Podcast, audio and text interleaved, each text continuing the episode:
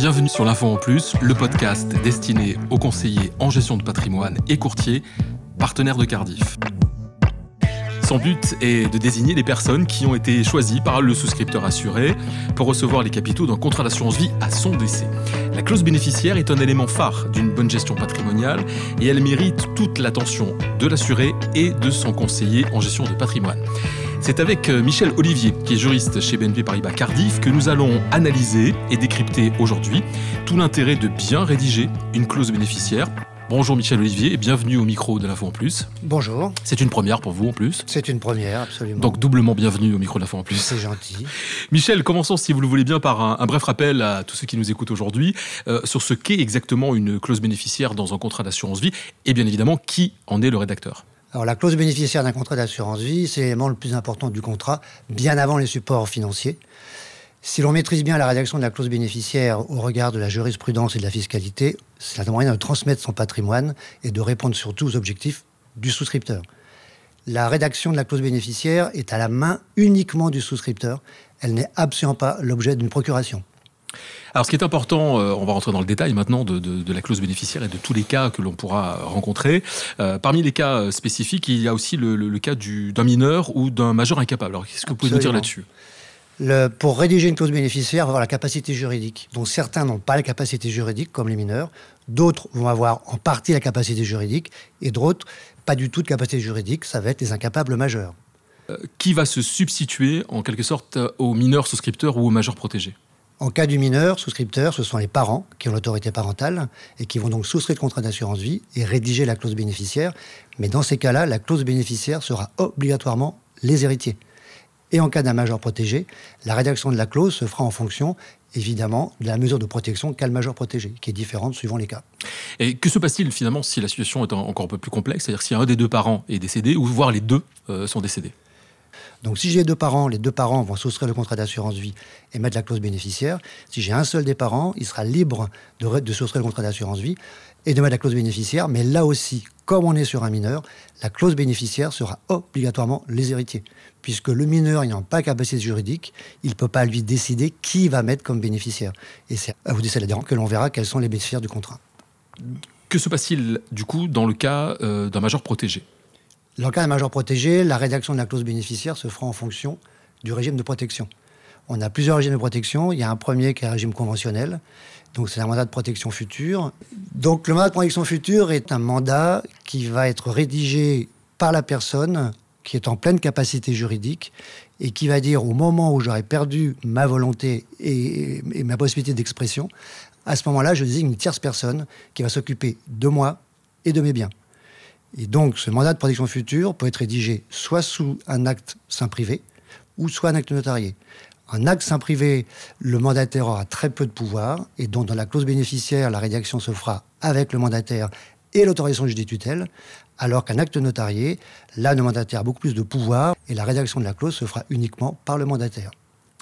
Euh, lorsqu'on parle de type de protection, vous venez d'en évoquer quelques exemples, on, doit parler de type de protection pluriel, puisqu'il y en a beaucoup plus. Mmh, et parmi, les, parmi lesquels, celles dont on va parler maintenant Après le régime, euh, après le régime de protection euh, conventionnelle, on a les régimes de protection judiciaire, qui sont au nombre de quatre, avec tout d'abord l'habilitation familiale.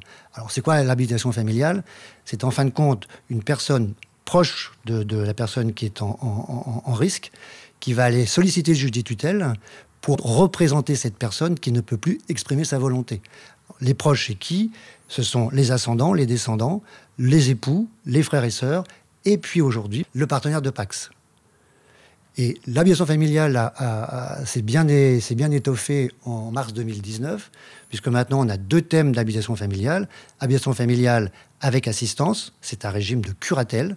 Et là, on va avoir la rédaction de la clause avec la personne habilitée et la personne qui est sous le régime, et puis l'habilitation familiale de représentation, qui est une tutelle. Et là, on va avoir évidemment la personne habilitée, donc le mandataire, qui va aller rédiger la clause bénéficiaire avec l'autorisation du juge tutelle. Il y, a trois, il y a trois régimes de protection judiciaire. La sauvegarde de justice, la personne a toute sa capacité juridique, elle est simplement contrôlée dans les actes qu'elle fait. Puis après, la curatelle, qui est un régime d'assistance, où là, la personne va être avec un curateur, et tous les actes devront être signés par le curateur et la personne sous curatelle, notamment la clause bénéficiaire qui est totalement libre.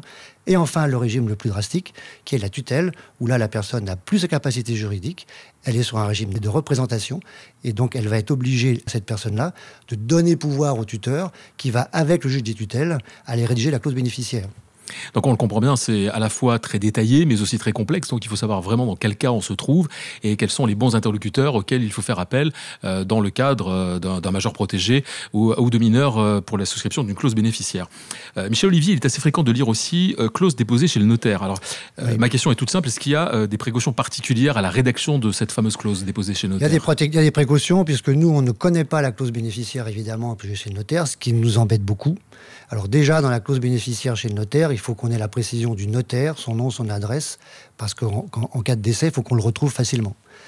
Et puis, euh, un conseil à donner, dans la rédaction de la clause qui va être faite par un testament, il ne faut surtout pas mettre « je lègue mon contrat d'assurance vie à telle personne », puisque là, l'administration fiscale et une jurisprudence considère que c'est un legs, donc c'est une donation en quelque sorte, donc soumise au droit de succession et de donation. Donc du coup, le contrat d'assurance vie n'est plus exonéré de droit de succession, rentre dans l'actif et bien sûr est fiscalisé, ce qui est très dommage parce qu'on perd l'avantage du contrat d'assurance vie. Donc dans la clause bénéficiaire qu'on va mettre chez le notaire dans le testament, il faut, il faut mettre en fin de compte, je nomme comme bénéficiaire du contrat d'assurance vie telle et telle personne, et là on n'est plus dans un leg et plus dans un testament. Vous avez raison, c'est un piège à éviter, effectivement. Vaut mieux. Question essentielle, mais qui semble pour autant évidente. Euh, qui peut-on désigner euh, comme bénéficiaire et à contrario, qui ne peut pas être désigné comme bénéficiaire On peut désigner qui on veut comme bénéficiaire, à partir du moment où c'est une personne physique ou une personne morale. On ne peut pas désigner en France d'animaux, c'est complètement interdit. Et après, il y a des personnes qui ne peuvent pas être bénéficiaires du contrat d'assurance vie. C'est toutes les personnes qui ont un aspect médical et qui ont aidé la personne jusqu'à la fin de sa vie avec soit des soins, soit des conseils médicaux. D'autre part, les autres personnes qui ne peuvent pas être bénéficiaires, c'est ceux qui sont en opposition d'intérêt, les courtiers d'assurance, évidemment, et puis les conseillers bancaires ou financiers.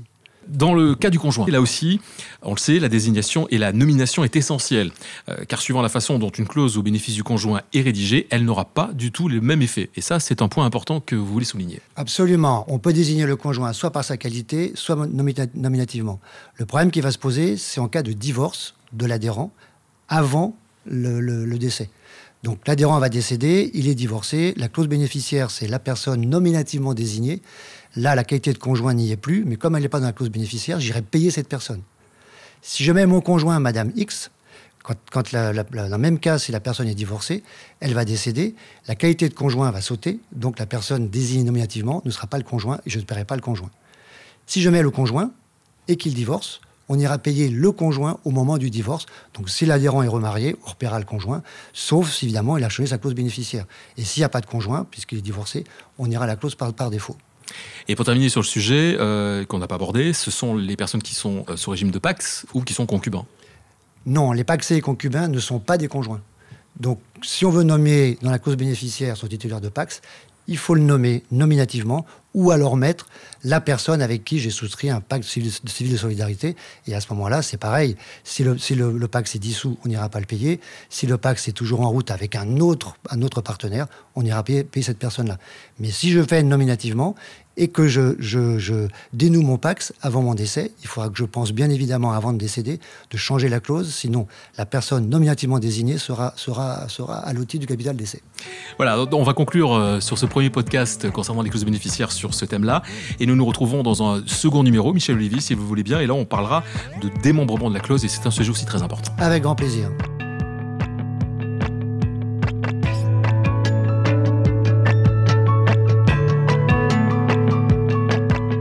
Merci d'avoir écouté l'info en plus. Si vous avez aimé l'émission, n'hésitez pas à la partager avec votre réseau, à donner des étoiles.